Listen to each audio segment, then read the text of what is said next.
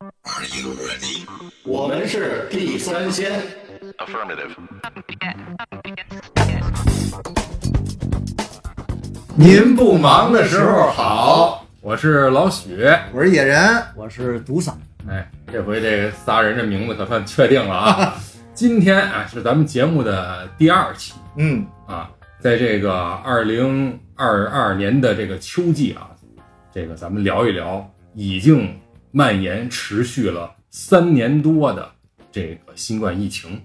哎，咱不是专业人士，哎，咱就聊聊这个疫情啊影响之下对咱们各自的生活呀、工作呀、娱乐呀各方面的这个方方面面的事情吧的一些影响。因为我们每个人吧，这个所在的领域啊，包括生活的状态啊，都不太一样。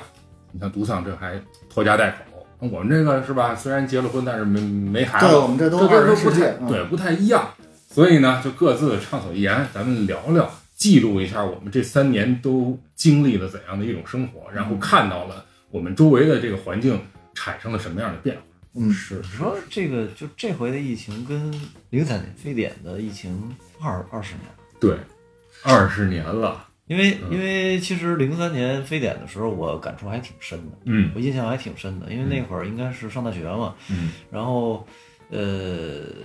我们家人有去那个就是参与这个工作的，哦医疗啊，我我我爸是那会儿更严峻，感觉我爸，因为他那个心理病，上嗯他那个病病很厉害，对包括致死率什么的，比比现在这个非典凶险，嗯对凶险很多。当时那个他们酒店是承担了小摊摊儿的医生，哦，所有的医生都去他们酒店住过去。哦，那会儿我两个月没看见我爸，嗯，但是那会儿也小，没有那么大感觉，就是感觉他们在这个八月份啊，穿着大橡胶衣，然后就就在那个栅栏里边儿，也不让进家属，嗯，隔着你得隔着见个面儿得了，那说两句话，东西都没法给，就那样。那小当山那帮医生好像有一个牺牲住他们那儿的，嗯有一个是是是，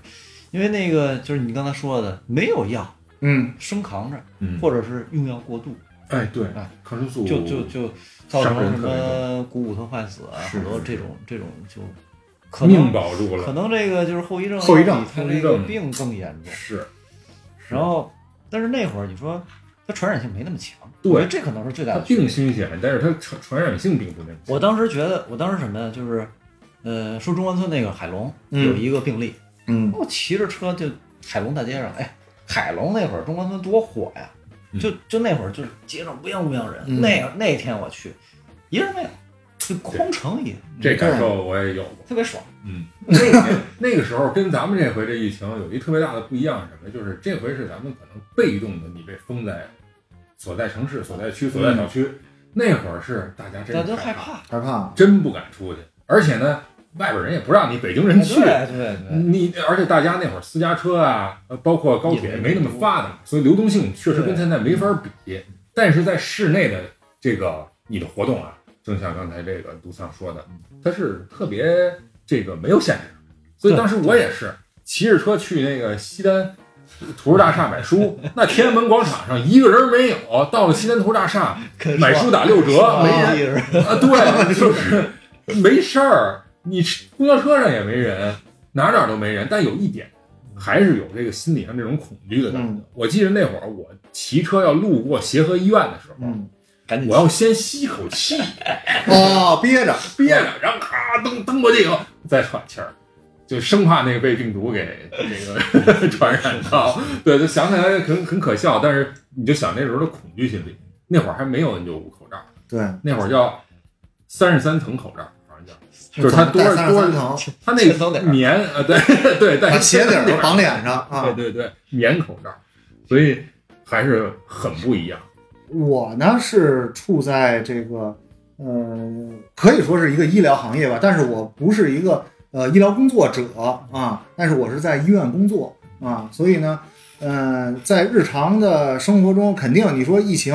大大家这个吃喝玩乐、工作都会受到一些影响，无论这个影响是对你，嗯，有可能是正向的，是吧？也有可能是给你造成了很大的麻烦，对吧？啊、我觉得对我呃影响最大，或者让我可以说是比较难忘的，就是有这么一件事儿，就跟大家都不一样，因为你不在医院或者不在这医疗体系内工作啊，你感是受不没到办法参与进没有切来身的感受哎，对对对对，对对对，大家可能在疫情期间，呃，参与过最多的一件事儿就是我们的什么核酸哎检测，对吧？大家都被捅过嗓子眼儿，对，都是被捅咱是过。这个测不完的核酸，摘不下的口 罩。二零二零年咱疫情开始的，我头一年到二零二一年我都没没感觉吗？没采集过呗。从来没想我是从什么时候？是从北京新发地那次哦，北京新华才医院啊，被这个核酸，哎对，所以我不知道这个野人最早开始从事这个捅人的这 个生涯是从什么时候开始 的？没有说最早开始的，我只是那个有幸啊，这个在呃疫情期间，我这个当志愿者，我体验了一次哦啊，因为是在这个呃那个医院工作嘛，然后当嗯时采集的频次和周围社区的这种嗯工作人员是人力都非常有限啊，嗯，所以呢，我们医院呢也是支援了部分小区，哦我呢呃也是参加了这个半天儿的这个采集工作，志愿工作，对，所以呢，我就是把这个半天儿的工作啊，有一些呃感受啊，大家对的是不是觉得，哎呀，这个采集呃采集的人员，一个是非常辛苦，二是那个防护服到底是怎么回事儿？那么采集采集什么样的位置？嗯采集的过程中会有什么样的形形色色的事儿？对，啊。首先说呢，在医院里工作，我们在每一个呃志愿者上岗之前，都会有非常详细的这个培训哦啊。就即便不是嗯上来就干，你是有这个护士 或者说是这种相关的资格证，或者说你参加过这方面工作，嗯你同样也要经过培训啊嗯，就是还是要给你反复强调，防护服应该怎么样脱，怎么样才是最安全的。首先你要保护自己，对吧？你这干半天儿的，同样我也要参加培训。对，穿脱防护服其实很麻烦，然后呢，尤其是穿上之后呢，在一段时间内你就不能去洗手间了。嗯然后呢，如果去洗手间的话，你还是要到一个特定的一个呃区域里边，你把防护服脱掉，然后你再去洗手间，然后回来你再穿一身新的防护服那嗯你啊那，你所以是这样那你捅嗓子眼儿的过程里，去过厕所？哦，不用。就是呃，我去我尿不湿， 尿不湿，呃，嗯那倒那倒不用啊，就是因为呃，我们在这个支援的时候啊，呃，是有轮岗制的啊，也就是说，呃，两个小时我们一轮岗，也哦就是说，在这段时间，咱们只要能保证这两个在两个小时之前，你别大量的喝水嗯或者大量的吃东西，或者你本身就感觉到身体有不适，嗯啊，其实呃，在之前的就是疫情，我们采集最频繁的那段时间，大家没有现在这个小空调屋，大家走进每一个社区，最多也就是社区里给你一个遮阳车棚儿伞或者棚子嗯啊，然后还要在一个相对通风的一个环境，不能说你在你那个车棚里嗯啊，不能说是在一个固定的。一个那个呃建筑物的某一个能够遮挡你阳光的地方，是还要在一个相对通风的一个环境下，所以它户外对，所以呢，它势必就会那个阳光就会强烈一些，就会晒一些。防护服呢，同时又不是那么的透气啊，因为它必须要阻挡这个细菌和保护你自己啊。所以经过培训以后，穿脱防护服，戴鞋套，然后里边的 N95，然后口罩，然后戴那个帽子这一系列，然后包括手套，然后手套戴上之后还要用胶带把这个接缝处都缠死，也就是说，还要用胶带。嗯，用胶带把这哦那这医院，你比如都缠医死院内要用这个防护服的时候，也用胶带缠吗？这这啊，它也这个防护服啊，它本身啊，它本身它有一个双面胶，它可以撕下来粘上嗯哦，啊，可以撕下来粘上。但是呢，有一个什么问题啊？防护服啊，它不跟我们您上优衣库买一 T 恤似的，嗯我可以分那个 S 号、M 号、L 号，啊嗯对吧？可以分得这么细。防护服大概就是分成大中小号，虽然它也有幺八零、嗯幺七五，但是一般这种防护服啊都是穿大不穿小啊，对吧？穿大嗯是是不穿小，它的这个量身，假如说是按幺八零来做的，但是可能你穿幺八零号，我也穿幺八零号，但是我穿幺八零号，我喜欢宽松点儿，你穿幺八零号就喜欢稍微紧绷一点儿。而且这都不真一样管啊。就就得沾上了。但是真正发放到社区的这个防护服务，不会给没你法让你分的挑这么细，对，它就是一个号儿是啊，所以大家都是穿大不穿小，有的可能是一米六左右的女同事，她也要穿幺八零号，哦，她粘的同时就逛了。那如果为了更好保护自己和工作上的一个便利，她就要借助外力来把它缠住明白了。啊。所以大家记住啊，我们现在说的是要用透明胶带把这个缠住啊。那后边就会讲到透明胶带缠住以后，脱的时候就会很麻烦了。嗯，嗯，对吧？嗯那这防护服是一次性的吗？防护服是一次性的，对，你觉得很浪费啊？但是其实我们的防护服现在这种批量大批的这个呃生产，其实成本成本不是很高，也就二三十块钱一套，嗯哦，二三十块钱一套。但是使用量可是巨那大。使用量也这是巨污大染环境啊，啊！你这我在想的问题是，是的，是的，是的。嗯所以它就是这个防护服，你在脱的时候啊，你要装在其实医院给我们来做培训的时候，你在穿的时候，因为它是干净的，你要脱的时候一定要在一个另外的一个区域里边脱下来，直接放到医疗废物、医疗垃圾的这个对对对，收纳的地大量方的医疗垃啊。圾，但实际上啊，我们的这个采集工作其实基本上都是会下沉到社区里。你这一上午或者到下午三点这段时间，你就把这两栋楼或者一个小区里的人全部采集一遍，可能一两千户，对吧？我们在这个培训完了之后。哦，给我的感觉啊，首先我是早上起来那天是早上起来五点四十到的社区，那就是几月份啊？非常早，应该呃三四月份的时三不不不是非常不是凉快的时候啊，已经哦已也得五六月啊已已经是五六月份夏天的时哦候了，就前一阵儿对啊，就是前一阵儿的时候。然后呢，因为我早上到的比较早嘛，因为他说是六点，我们这个小区就要开始了啊。然后呢，早上呢还是比较凉快啊。然后到了之后呢，先穿，因为都培训过，大家穿的很很容易，然后呢也那个也很正常，然后只不过说是大家互相帮助把这个风口手给处缠住哎给缠住、嗯 o k 了，可以了啊，因为我是第一次穿这防护，我还很兴奋、啊，因为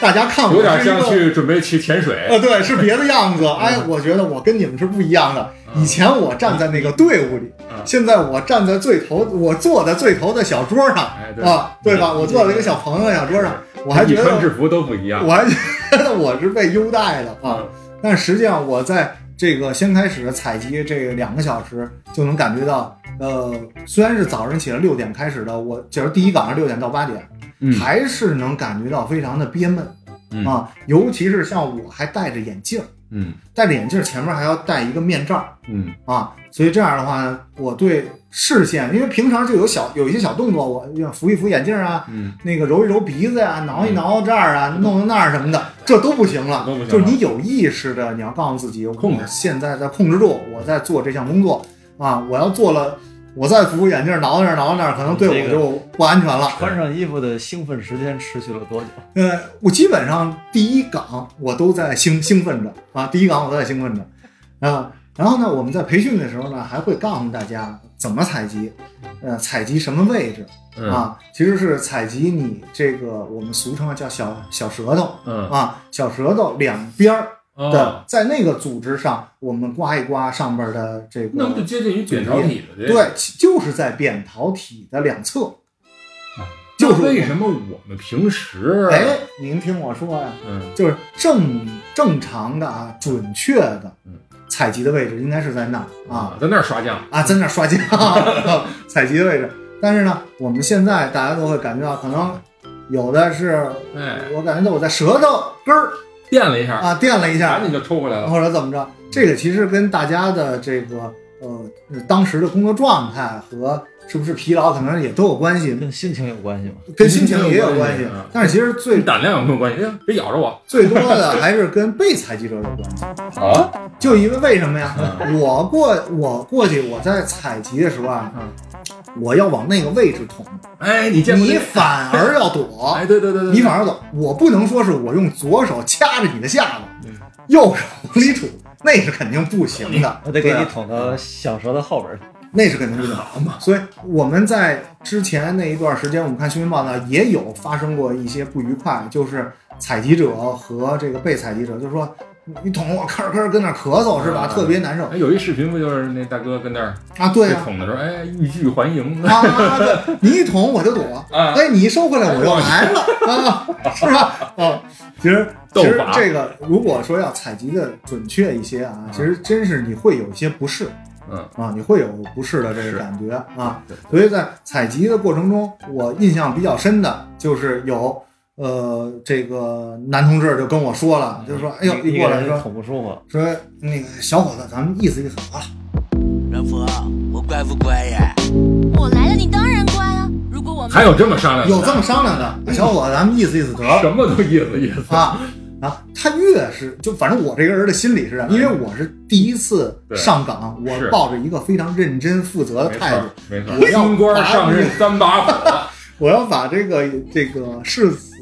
采集这个工作，我捅嗯你一万年我做到 位啊！所以咱们不开玩笑啊，这个。啊，对所以我每个人认真负责我的态还度嗯是尽量非常认真的啊，我还是遵循了这个呃培训的啊左三下右两下或者左两哦还下右这样三下啊啊，我们要刮就有这个次数，哎呦啊，嗯有这个次数，所以呢，呃，我每一个人我都是非常认真，有嗯有给这个大爷大妈或者说是呃不同的人肯定嗯捅的时候，他们就会有当时、呃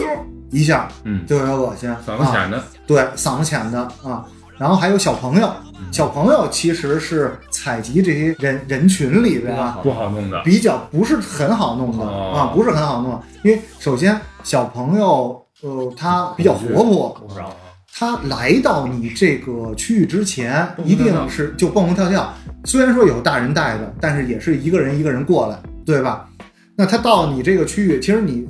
那个采集这个区域是污染最严重的，因为每个人都摘下口罩张嘴，是，对吧？污染最严重。但是小朋友他比较天真，他有时候他会扶桌子，哎，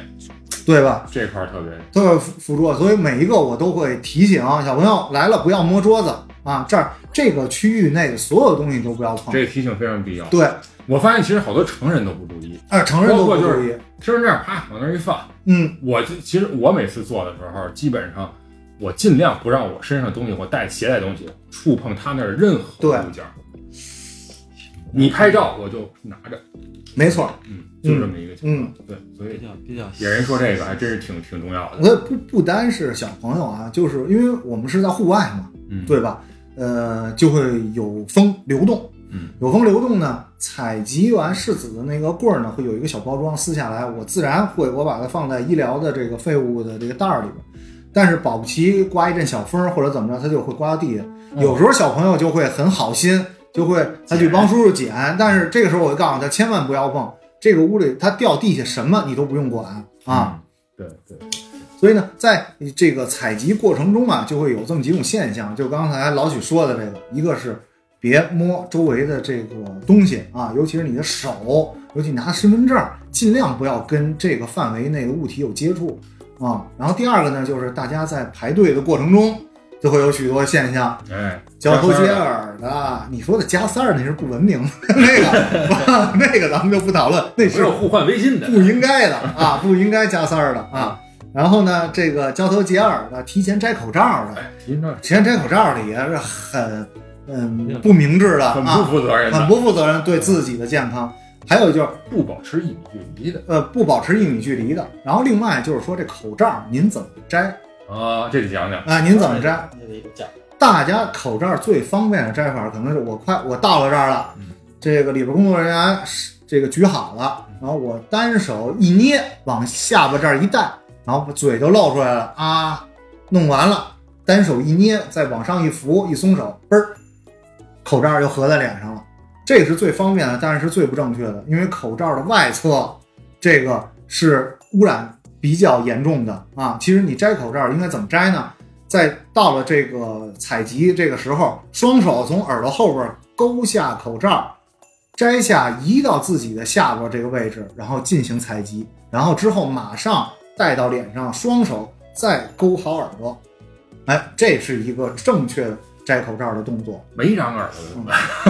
怎么办？一张耳朵，您您就别出门了。 这这在就是疫情比较严重的时候，是是是需要普及的一个知识。对对啊，而且这我觉得对绝大多数人来说，过去都是知识盲区啊对都是知识盲区防疫和这种就是怎么去防病毒的这些知识。嗯对对嗯啊，其实这些都是一些小动作啊。你看，你从排队的时候开始，就跟楼下的二大妈就开始聊，嗯戴口罩聊不痛快呀，嗯，肯定就是稍微摘一点，露出点鼻子，嗯哎，聊今儿买什么了，晚上咱去哪儿啊？是聊。是是是，等您快到这个区域里边呢，又乱摸这个区域内跟这个区域内的东西又有一些触碰。对，然后等到真正采集的时候呢，还有一种现象，还有人是怎么着啊？就是还没到他呢，到第二个、第三个，早早的把口罩摘下来等着了嗯啊，蓄势待发到非常蓄势待发，非常积极。但其实这也是不对的嗯啊。然后另外就是到这个区域摘口罩的方法不对，而导致自己有感染的这个风险嗯啊。然后另外就是采集完了之后，你应该迅速离开现场啊啊，而不是在这儿逗留。我再等等后边的二二大妈吧，是吧？啊，我让我们俩人一块儿回楼。回家吧。对呀、啊，其实这也是不对嗯的啊。就刚老老许老许说的，其实嗯没有一个特别系统的给大家有一个视频呀、或者有一个规范呀、或者大家即便有这个东西，没有去看大这家个东西，也不是特别感兴趣啊。也有人对在吧传一些有人在小视频传要做但是说实说句实话，他这个呃说法也是就是不太一样，你也不知道是谁是对的。其实我觉得啊，包括这个演员刚才说他做这培训，其实，在医疗领域里面，他应该是专门有一个分科的，比如检验科或者什么呀，嗯或者是这个这个传染病防治的这个对相对的一个专业的一个学科。这个东西其实需要专业人员大量的去熟还悉的，嗯是从就是老百姓的这主观意愿上面，他没有那么大的重视。是说白了，就是疫情还没有那么切身的体会。如果说是在上海，或者说是现在海南，嗯这非常非常严重，可能弄不好稍不注意就招上自己了，可能也就注意了。就本身这个工作啊，确实是应该呃专业的人来做，但嗯是说这个、这个工作呢，上手程度不是那么的复杂，你只要自己有这个意识，注意好，对吧？首先你注意自我防护，然后另外呢采集到位，然后其实这两点就可以了。还但是咱们那一波疫情来得太快，这种基层的医务工作者确实数量有限。嗯如果大家都做这个工作，那可能医院里更多的工作是就的，不是行的，了是的啊，这个对医疗资源的占用其实是非常大的很大啊就就这有没有像这种呃志愿者啊，然后有一些危险性的这个情况出现，比有如说特别热啊，或者怎么对，对对对，中暑，有这种情况，就是嗯、比如说我有我有血压高，或者说我本身身体就不是很耐受啊。就是我们在上场之前，然后呢，负责人都会跟我们说，就是如果你身体感觉到有些许的不适，那我们就马上停止啊。无论你在这个呃采集这个岗位上，你做完这个人，你就马上下来，然后说你哪不不舒服，然后我们马上换人，对吧？嗯就是千万别你你这不是你自己逞英雄的时候啊！除了采集这个岗位，前面还有许多有许多岗位，嗯对吧？有消消毒给这个区域内消毒，前面扫身份证，嗯，对吧登？记维维持秩序排队，这个需要许多的人，转运这个东西，呃，转运这个东西嗯。所以呢，整个一个小区的采集工作，它这个小区的居委会或者当地的这个办公室，嗯它也是干不过来的，嗯而且以前没有接触过这些，嗯嗯嗯。对吧？所以现在其实，在北京来说，是不是大部分的还是这个私营公司在做，而不是志愿者？嗯嗯，分不同的岗位。呃，嗯如果刚才我说的这个采集岗嗯，啊，这个还是需要专业的人，其实有医疗背景的，嗯对吧？人来做，其实像人扫身份证啊，或者做一些辅助工作啊，嗯这个完全是可以呃兼职嗯啊，对吧？我们社会招聘，然后其实这样来做，嗯，明白明白。哎着。这个想想这个疫情还真是一个工程，一个一场。嗯真是对要，你要说今战天役说这个疫情改变的，其实呃改变了一个我们的习惯，就是哎呦，太戴口罩的改习变惯太大了，哎呀，那今天早上我还看一数据，就是说，就是这两天的统计啊，说全球啊，除中国外啊，总共是做过六十五亿次核酸检核测，酸检哦，核酸检测，然后检出来的感染者是五点八七亿人，嗯。但是中国呢，咱们自己单咱们自己国家就做了一百一十六亿次嚯，核酸检测，但是查出来的感染者只有二十三万。这是嗯防患于未然。对，但是呢，这个是背后是巨大的人工和经济的这种压力和投嗯入。同同时也是，那中国现在的经济正因为有这些铺垫在前面，所以中国在整个这场疫情的大潮下边，在世界的表现还是，哎，不拉 一声叹息，不怎不么不走拉我前两天嗯看那个经济经济数据了，嗯所有国家都在衰退，就是只就是进口额啊，嗯，只有中国的进口是正向，但是我对那个数据是持这个怀疑保态度保留态度，对，保留态度，就是不是特别那什么，因为我我还是觉得现在世界上绝大多数国家这事嗯儿已经就是结束了，它现在是结是束对正对面，但确实这病咱不能说它结束结束了，嗯它影响是这样的。嗯其实之前我也想过这个问题，就那天看一个报道说什么呀？你都得病，那你这些人是不是得请假？嗯，你这些人这个月请假，下个月还得，他复发，嗯他反复感染，对还请假，你疫情请一一礼拜，嗯，这停工，一停一停一停，这工厂等于就转不起来了，对那它产产品就生产不出来，，对对对，就造成了一个整个供应链全都断掉。对对对，然后它而且呢，我没法儿啊，对后边的这个嗯市场啊，我的生产没啊法进行预估，对这个东西就是不缺乏确定性以后，很多生意就没法做。有反些正工厂的朋友嗯就是也说到这个，他各方面都受影响。嗯你工厂人多是一个劳动密集型的一个企业，是的，那你这个检测的这个会更复杂，对会更更严密。对对对一一查，整个工厂全停工，全去检测去，都不是说你生不生病的问题。对，而且咱得想到说，北京嗯，咱们的医疗资源，咱们的就是这个志愿者，呃，社区的这个医疗机构，还相对来说啊，布点儿都比较密，对人员也比较多，而且社区的工作人员都非常负责是啊。是咱们这这个中国人最大的一个特点就是认真和负责啊，只要交办的事情，反正我在这半天的体验过程中，感觉大家非常的认真啊。对。这个是的，这个这个这个经历可以说是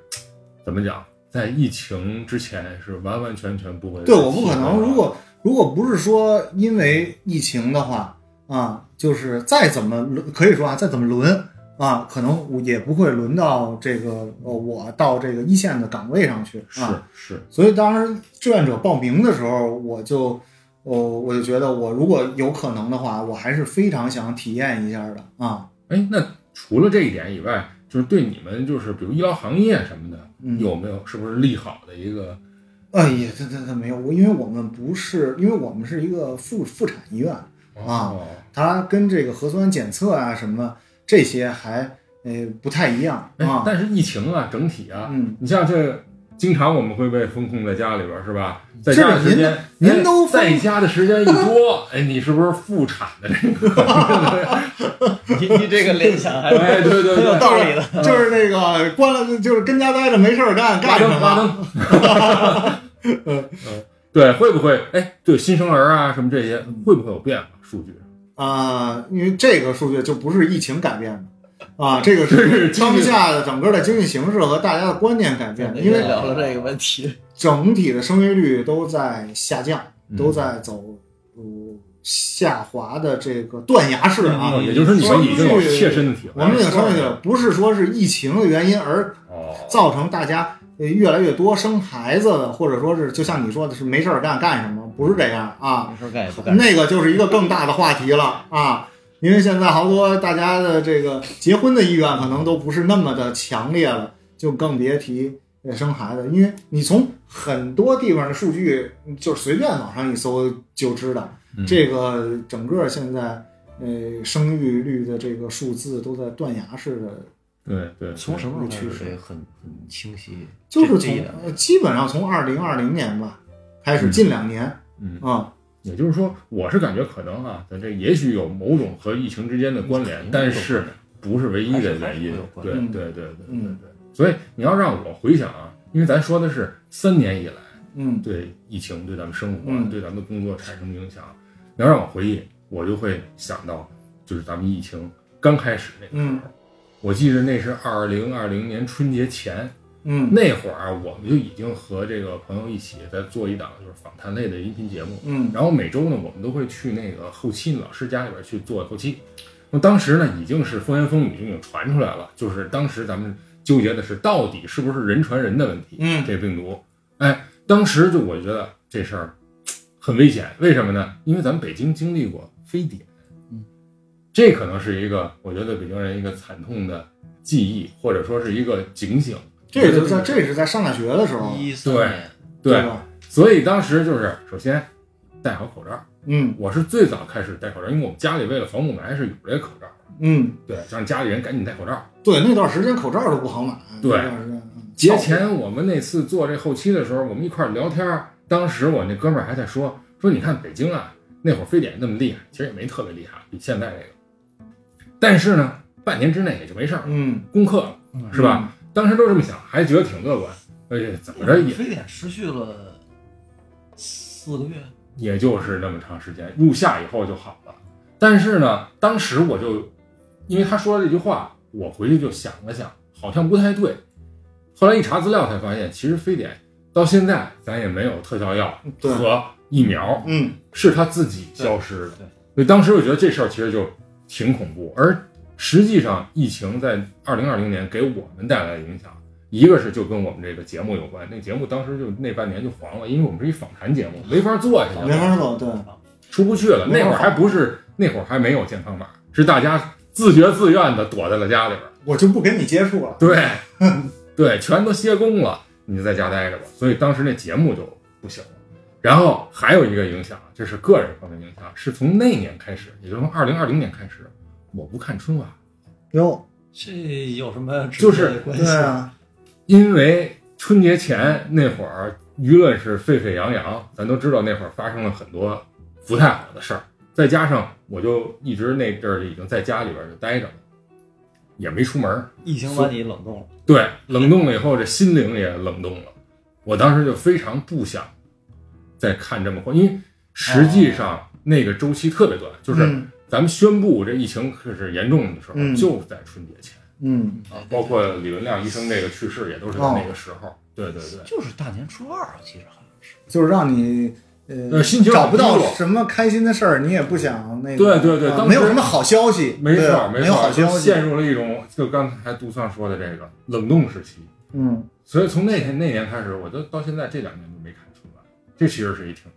大的嗯变化，对我来被说。冷冻，对对对，在我这儿起码是被冷冻的。是确实是。是，实际上这个时间段其实就和疫情重合了，相当于嗯，它早晚可能也会那只是你的一个个例，因为你当时哦没有什么好消息的一个心情对对导致的，对啊对映射到这个上。对，映射到这个事儿了。但是春晚庙会这我还是还是去是吧我庙会我每年只要有是啊吧，但是那年庙会没有，嗯，对，每那年庙会没有了，嗯。只要有庙会的呃年我都会去，那去年和前年呢？前年呃去年和今年呢？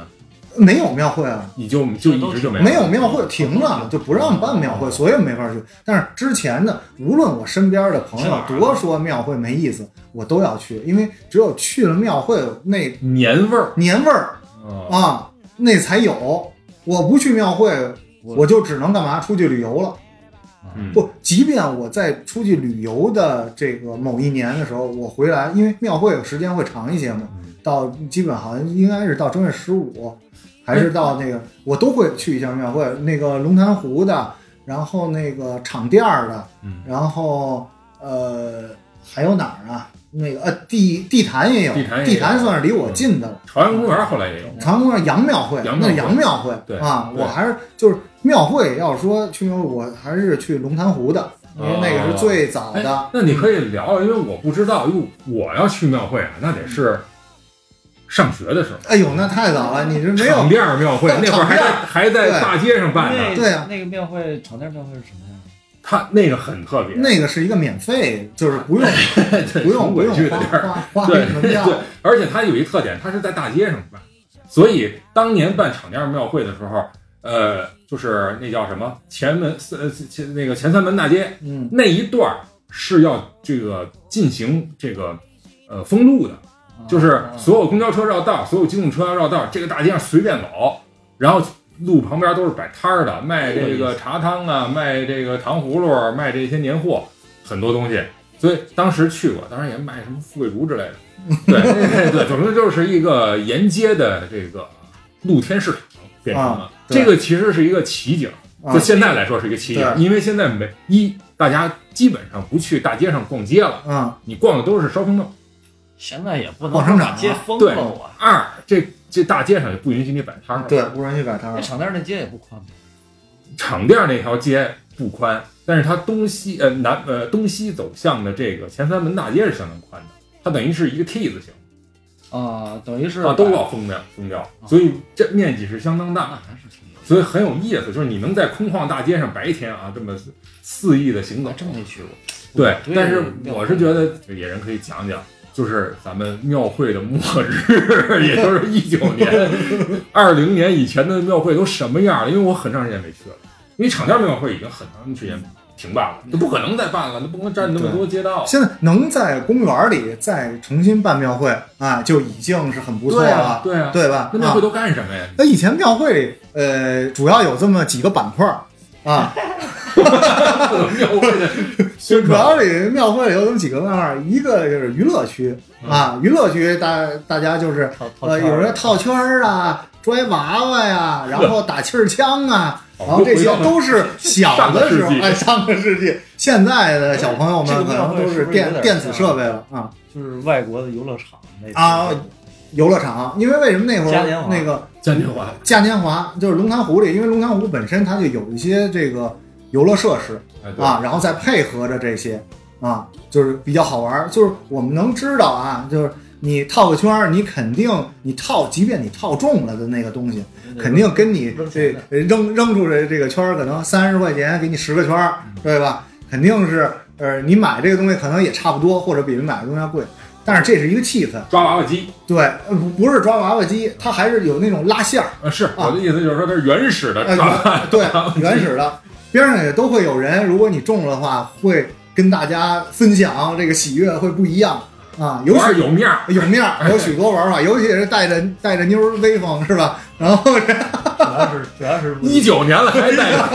妞带妞带着媳没妇呢。儿，哦带着媳妇儿威风。愛してると言葉にすれば然后，然后这个是一个那个呃游乐区，游乐区就很大啊，很大。然后呢，紧接着就是有这个专门的小吃一条街，小小吃区，小吃区。呃，在公园里，大家就不要太计较是不是卫生啊，嗯因为冬天的时候人又多，需要热量地上又大，嗯啊。然后呢，所以那个那个那个那个地方呢，这是为什么疫情关了，主要是人员聚集嘛，哦对哎吧？然后每一当对，每一年它这个小吃区的头一个摊位都会招这个标王，我们都知道，哦，对吧？对对对，招标王又有几十万，谁又把这个庙会的头一个摊位，比如一般都是什么羊肉串儿什么的啊，但实际上呢，我们去吃那个羊肉串儿呢，所以他必须得把这成本压得很低很低，才能把这个钱挣。不是特别好吃，肯定跟我们平时我们那个呃在饭馆点一串羊肉串儿的味道可能多少差一点。是，嗯但是你是在那个过年，在那个气氛里边儿，大家那么多人，就像赶集一样嗯，啊！我吃买一个标王这个摊位的羊肉串儿，哎呀而且，不惜这个重金的买不惜重金的买，一串啊多少钱吧？你就说，一串儿可能也就三十块钱、二十呃块钱，往里走一百米就啊二十，啊，对，它第一个它是大家羊肉都是一样的啊嗯，串儿也是一样嗯的，其实就是它先肉都是都一样的，烤熟了，不一定都熟是了，羊肉嗯有个大批的拿过去给您在的那个呃电炉子上再热一下啊，但是通过它的叫卖啊，然后老北京电烤羊肉串儿，老 百姓就是非常有气氛啊，反正每次去都要买一串儿，甭管好吃难难吃啊，这标志性，对，就标跟志你性买个糖葫芦、买个风车一样，嗯先对挣。他的啊饱必须拿着后边就不怎么买了。小旗儿拿那着，就拿着嗯啊，然后你还得端一碗，比如说你你你你吃那个呃有炒肝儿，然啊后还有呃那还玩意儿有那端得了吗？茶汤，对，就是这种北京的小吃嗯嘛。我觉得庙会端不了那玩意儿。你你在摊儿前面买完了，那会儿人特别多，大家都挤着，你在那儿没法吃，你必须退到后边来，是到这条街的这个背后，啊然后那个位置对对对对有垃圾桶的那个位置嗯，你在那儿吃。摊儿的后边，摊儿的后边背阴儿的地吃完了，你再把那个那个碗儿再给扔了啊，这景儿现在见不着了。见不着了，非常有意思。然后这一块儿是小吃区，然后另外有一个区域啊，倒不算是一个区域，就可能穿插在这两个区域里边儿，嗯就是卖一些年货，啊，卖一些年货货东西的啊，贴有墙的呀这些，哎，对，有挂些上糖啊，嗯然后就是其实就是卖，比如就真正应该卖啊，卖那些窗花儿啊，哎比如说对春联儿啊，是然后呃一些假糖葫芦啊，然后小朋友戴的帽子呀，嗯，对吧？然后慢慢的呢，头饰，他们头头饰饰，嗯对嗯然后近几年近。一九年再往近的这几年，嗯大家卖一些创意的东西了哦，文创啊，一些文创的东西嗯啊，有许多年轻人也都过来了，挂满了蚊帐，呃，文创的东西，嗯，啊，所以这个呢是整个庙会，就是听你着像一流水线，咔先游乐，你在这个时间累了以你后来吃到饭龙潭湖公园儿，嗯，你就会发现有四面八方的人都在往这个哦公园这儿涌，这是给你给你一种压迫感，嗯就是你你在这儿的时候，宇宙中哎我心也要这儿是宇宙五五道口，嗯，哎这是宇宙中心，我也得往那儿去我也得嗨一下。啊，有点像这个，就是穆斯林去朝拜的意思，前方就是麦加，哎呀，我们就要去了，那人那是有点儿的，嗯，人那是有时间咱的这，也有时间呀，啊对对对咱咱这有时初一间初二是啊说吧？实对话，我对庙会，我小时候我还愿意去，后哦，来再去就就就是我也不高嘛，我嗯去哪儿我只能看见人，我只能看见人，我就不爱去。都一样啊，人就对啊在我面前，对对比 对，公共汽车还挤。没错，那大公园里边平时一人没有，到庙会就剩人了，对哎对全都是后辈。对对，这个习呃就是一个习惯嗯啊，这就是一个习凑热惯闹啊那。现在每个好多公园都开了，嗯之前那个圆明园都开庙会了。嗯，这两年吗？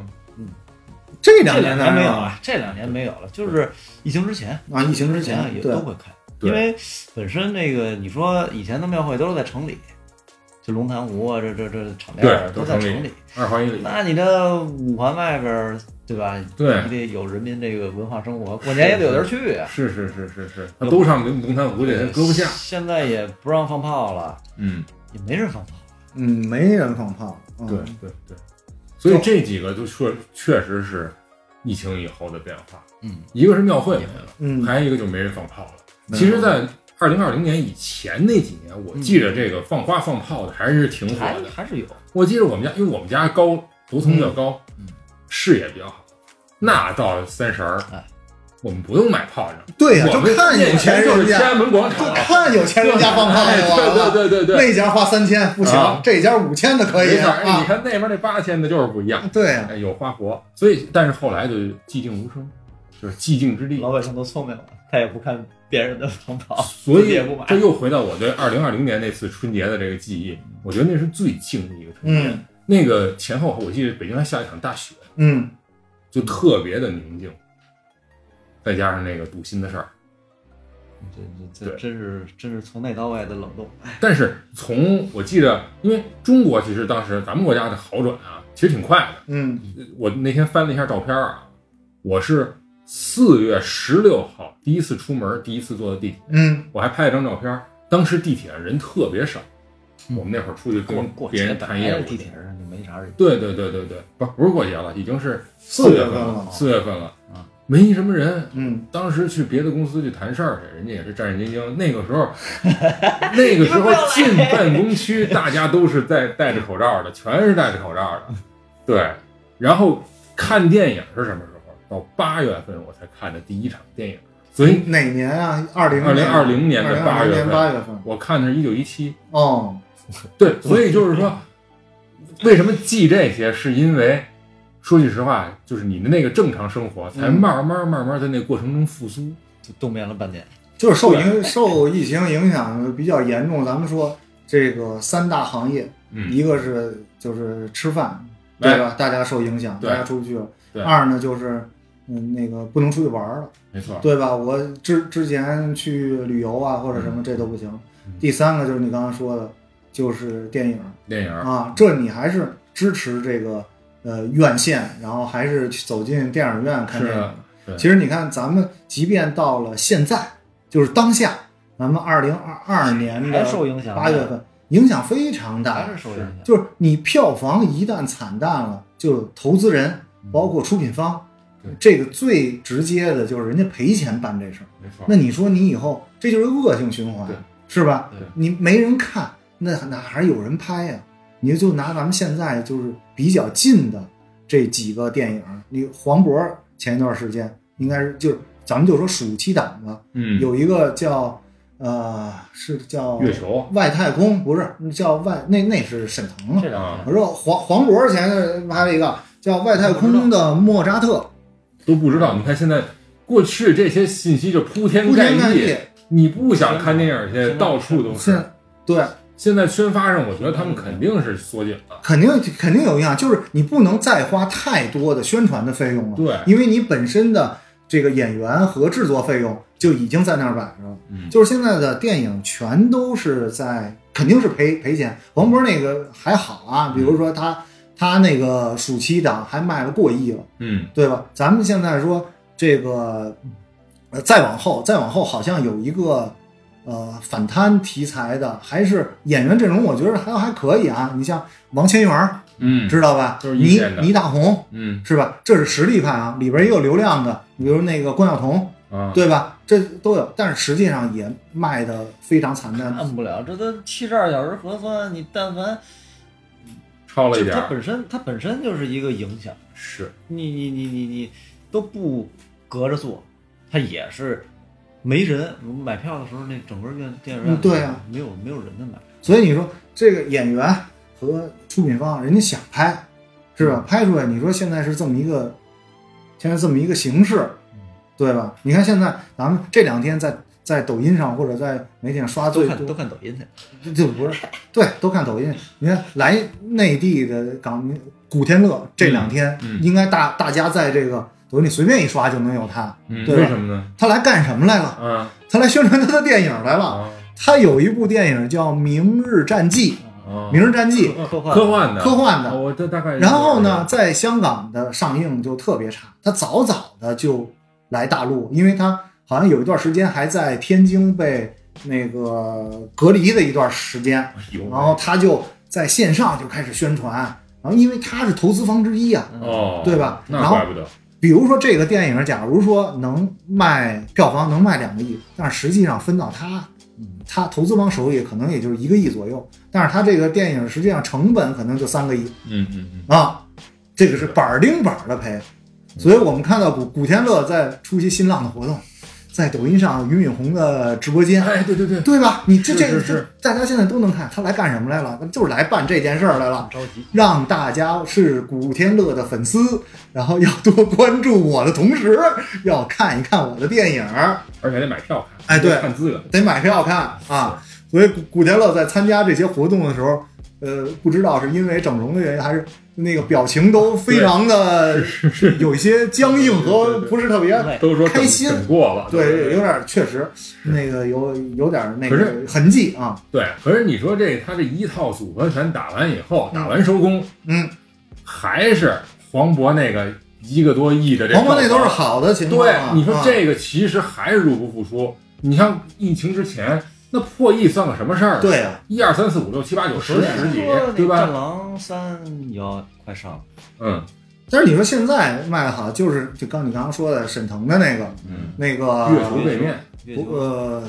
对，表背面还叫什么？不是不是不是叫什么月球来的？我想想啊，孤重独月要球吧，独行，独行月球，对，然后他那个现在卖的好，啊他那卖的好，因为现在中国的这个呃电影喜剧的这一面大旗，嗯现在只有开心麻开心麻花花现在还扛着了，嗯，对对，没没办法呀，冯小刚也不拍了，姜文儿是吧？这都是以前咱们说拍有贺岁嗯档，不是，其实姜文儿是那种讽刺类的喜剧，嗯对吧？嗯啊，消失了。对，其实大家都都不办这事儿了，所以你看，现在咱这电影儿一个周期之内，其实火的片子或者类型太少了，就这么几部。就这么几部。而且前一段时间还有一个最，就反正我也也是我在新闻上看的啊，最那个惨淡的一个，就是咱们有一个国漫的一个电影，啊，呃醒狮不是不是不是，也叫是这个这个不叫独行月球吗？那嗯个叫什么地球来的啊？我给忘了。反正我印象比较深的啊，就是呃，因为它是一个国漫，是一个那个有 IP 动画片嘛，对吧？嗯它其实没有演员，它都有后边一个呃那个创作班底，然后包括它，但是它有一个导演，就是在这个每一个电影的首映的时候，不得来到现场吗？就哦首映的时哦候，我想起那事儿了，想起来吧，零没人，没人，一个人都没有。然后呢，他在某一场的时候前有四个观众，四个观众还给这个导演和主创一鼓励，说我们看了还是不错的，您要坚持下去。然后，但是其实导演到了后台，其实觉得特别对不起这些呃工工作人员，历时了三年，画的这个国漫画的非常好啊，就是非常宫崎骏的那个啊那个风格啊明，白然后画的非常好，非常柔美，嗯啊，然后整个呢，那他也说自己可能是把这个重心都放在创作上，在宣发这一块儿，就有一些马虎捉襟了见肘了，啊，有些马虎了，咱不是的呃不知道是因为费用的问题啊，还是怎么着。嗯，但是其实我反过来又想啊，他的这个是不是就是也是一个宣传？嗯，告诉大家，我他妈现在有一电影，但是确实因为宣发的费用，导致大家都没人来看。哎呦，事件云这样我就知道了有这么一电影，但是还不足以让我走进电影院。对，就是说，即便它是一个事件营销的这么一个呃操作骚操作，但嗯实际上呢，最后也不怎么骚。这就是哦不对是这这应该不是，这不是啊哈、这可能我想的有点狭隘了，是吧？有啊阴，谋论就了，是啊就是比较惨，就是比比较惨惨，。看来是真但是惨。其实就即便是这样，我都知道都不足以让我走进电影院，跟以前。我们的那个，比如说什么甲方乙方啊，没完没有那个了习惯啊，了那个哪儿最后的私人定制啊，是吧？然后其实前一段时间我就是疫情之前，其实开心麻花还是比较喜欢的啊，就是看那个呃《西红柿首富》啊，嗯，结果但是后来什么理查的姑妈，我就觉得就有一点儿点儿往下走了嗯啊，我觉得我觉得是这样，就是从电影的这个角度来说，以前宣传宣发在那儿，然后大家会养成一个就是，哎，这段时间我看什么电影，嗯我去电影院去看。然后下一段时间，它变成一个一一节儿一节哎儿一节儿一节儿的，它连着啊对，然后他有一个观影习惯，嗯哎我这个月是不是应该去看电影院看？现在嗯对断了，断了，没错从，宣传到你个人的观影习惯全都断了，嗯，所以也就那不去就不去吧。因为以前其实中国人看电影也没很多年，是的，是的，是的。我觉得独藏说这特别重要，就是说，一旦你这种，因为你这是一个非必须的消费，对，能你代替的产品非常多，代替的方式，你哦对包括手机屏幕，是吧？呃家里的这个屏幕、大屏幕都可以代替就是，还网上还有资源。中哎国呦人，还有一个特别不好的，我觉得一个是什么呀？就是那个把一个电影或者一个电视剧或者一个网三十多集的网剧夸给压哐缩的压缩了，一个人在那儿叨叨叨叨叨，讲我五分钟啊看五分钟，我这电影看完了，非常不好。太不好了，我就觉得就应该封杀他们。我就也是 从从某个角我还度没来讲，我觉从得古阿莫开太始，少了。这种东西其实有的有的还行，有的还有的行，讲的确实还可以，但但是绝对不烂能了拿这个代替电影看电影。你说的这个还行是什么？是我看了一个，哎呀，怎么怎么说呀嗯？就我我我我这个人把他故不事讲能的，他不他不能完完是叙全事全的交代剧情，对，那就没有不行。自己的观点，他只告诉你一个结果，他他给我讲的剧应透该是我看对这个就这纯部剧透电影我看不懂的地方。啊，对，那讲述对这吧个疑问的电地影方背后的这些东西，没错然后没让错人能觉得啊，我能学到一些新的东西，不光是这电影剧情。那我去电影院，不就把这电影院但完是全你带，过去？但是他大部分他都是在还是浮于这个剧情的表面上那。就我给你讲一下这个电影的跌宕起伏没错和人物设置，其实那完了，其实我我觉得看过他而这且个说的结，局吧，告诉你。我我还看什么电影啊我？觉得从电影的这乐趣，我觉得不在于那个结局和那个，还是在这个过程。对呀、从观众的角度来说的话，这么看电影其实是对电影的一种，你说不好听就是一种亵渎。嗯，是的，你明明这电影一个半小时，你十分钟对呀、看完了，这里边很你电影看的其实不是它的剧情，你要说让我总结这一部电影，我一句话也行，嗯，对吧？没你错不能这样啊！没错那那么多演员呢，那么多创作班底呢，还有台词呢，是的，台词是你能说出来的表吗？演，看的是摄影的这个角度，嗯看的是整个这个这个故事只是一个线索嗯。那实际上更多的是这些主创人员他们在里边付出的东西。我老说，就是我看电影现在也挺多的嘛，就我老说一个电影好不好看，前五分钟它能把你吸住，嗯它就是个好电影。嗯因为好电影是你不能去快进的，嗯，哎，是，没错。但是就现在这种快餐式的内容，或者说对内容的二次创作越来越密集、密度越来越高的时候，很多年轻人他可能已经耐不下心子对来坐那儿看五分钟电影呃，，就从就刚才还我甭们说说两个小时说这这种样东西，啊，对于孩子来讲其实特别不好。对，他对们他们小时候就我说，就我跟我们家孩子也说，你不要去看那个短视频，嗯，短视频对孩对人就甭论说，尤其是对孩子，对成人也是，他的是这个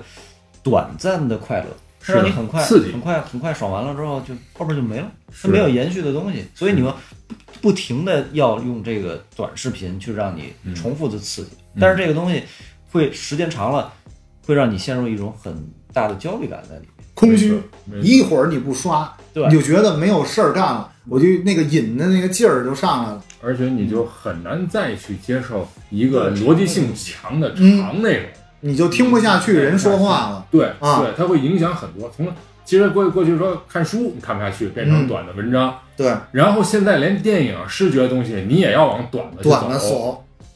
这就非常可怕。还说你说的这一个这东西，我得前五分钟，我就得嗯人家人前五秒钟，就对得，是有吧？包袱。就得有包袱，我就得抓住你。所以呢，你说就这些，因为疫情带来的很多这种影响啊，包括这其实不光是疫情在影响啊，嗯媒体本身自己也在影响着所有人的这种他判在断。他在竞争嘛，对，你说这些从业者都做什么去了呢？我就发现，疫情这两年，很多你看搞编剧的嗯，都去搞剧本杀了，哦，啊，演员也一样，对哎都去搞剧本杀，因为没有那么多戏可拍，那剧本杀又特别火，密室特别火，那我就搞这个去呗，搞线下去这呗，现在密室也不行了，现在那这密室也不行了。不是密室都改线上了，剧本杀改线上了，能改吗？我我之前一直想着说是，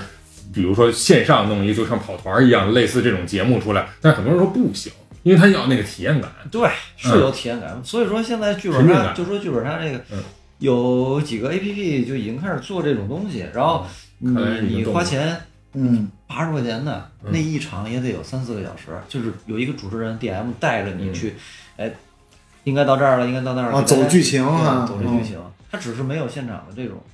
环境的体疫验。情之前我，我还是比较喜欢玩密室的，嗯就我们每周都会去，嗯就是北京的这些大大小小的，无论是呃机械的还是角色扮演的，哟，我们都会去。然后嗯这个密室，这个我们还是以去机械的为主，因为花了钱了嘛，一百多块钱一个人，什么叫机械？就是你进去，比如说是一个盗墓人家也哎或花者钱了，这嗯装置哎，嗯对有，整装个置这个布置，你需要登高爬梯，你需要在屋里还划一个小木筏，然后呢，游乐场，你拿激流勇进，经过你的一系列的这个故事走向，哎最后你得到了一把屠龙刀。嗯，屠龙刀往最后往这个一个大石头缝儿里极咔端一插，门就开了。嗯就是这种，就是有有 动作、有场景、有进展的嗯老板这种是机械密室啊。印第安纳琼斯，对对对啊，所以呢，这种是一个。然后还有就是像都桑说的这个啊，那个就是有剧情类的，像剧本，我不是特别喜欢玩嗯剧本杀，我觉得几个人就不光凭说嗯，或者这个，我觉哎，得，我哎可听说有黄本儿，嗯，是是是，对，带颜色的嗯，啊，但是我我十我，八禁吧，黄那个暴力色情，这都是所所以这行业其实嗯所以容纳了各种各样的人，已经被监管了嗯，就是剧本杀你不能够随便自己出主题了，但是你会发现，就是很多人下沉到这行业了。嗯，然后其实其他行业也有这情况嘛。呃，从教育培行业，大家知道大地震之后，嗯哎、人下沉到东方甄选，人东方甄家选卖货去，嗯，这对其他原来卖货的人其实是一个特别大的冲击改。变了就老是师都下来卖货了，对呀，你下边人更难活了。你以前卖货的是什么？就是咱们就说前一段时间就是卖的好的啊，哎，不是能吧提？的那些人，啊，那咱咱们就不不提，但是大部分啊，咱们也不能说人家没文化，不能但说是确实是，呃，手段和风格不一样。风格有一些，呃层次的，区别张扬和咋咋呼呼，哎对然后对对要不然就是一句话重复说。对对对，东方甄选出来呢，让大家以我买一袋大米，我是为知识付付费了。哎，对吧？那个芳芳说的，董宇辉说的这一句诗词，我认为我我花十九块九买根大米，这词儿我就会了，买大米我就那个超凡脱俗我了。朝完都死了啊！但是人家这个这确实是把规则改变了啊，对，玩法改变了行啊哎业，就改变了。确实不一样，有东西啊，确实有。节目上半段到此为止，请转下集收听。